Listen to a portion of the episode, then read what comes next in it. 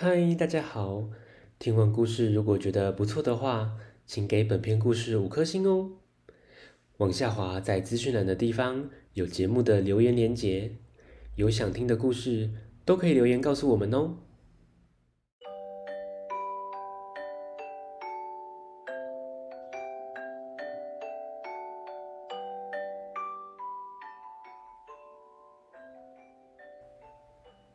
来来来！听故事，欢迎收听大图啊讲故事。大图啊要讲的俗语是：男男仔马嘛有一部碳。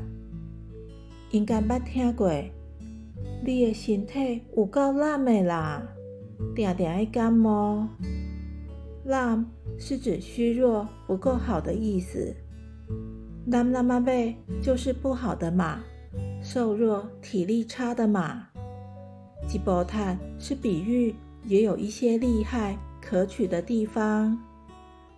当当马背马无吉波坦，是说那匹马虽然长得瘦弱、跑得慢，在靠近它时还是要当心点。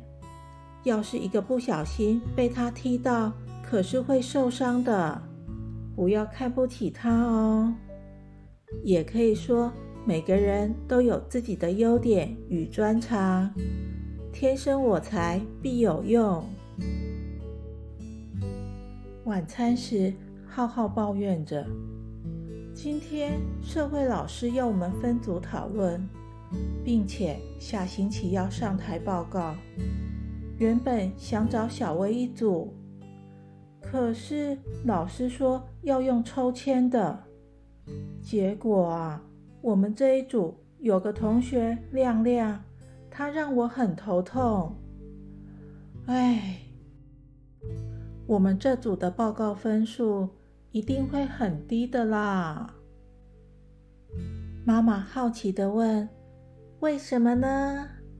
浩浩激动的说：“他成绩很差，字写的很丑，连跑步都是班上最后一名。”下课也不大喜欢跟我们玩，唉，反正啊，我们这一组等于少了一个人，一定没办法做完，分数当然低呀。爸爸笑着说：“难得嘛呗，毛吉宝坦，没有人会是一无是处的，连发明大王爱迪生的童年也是很悲惨的。”甚至因为课业跟不上同学，还被讥笑是智能不足，最后还不是成为伟大的发明家了吗？浩浩想了想说：“哦，我想到了，美劳老师说过他画图很漂亮。那明天分配工作时，我建议他负责我们这组的海报。”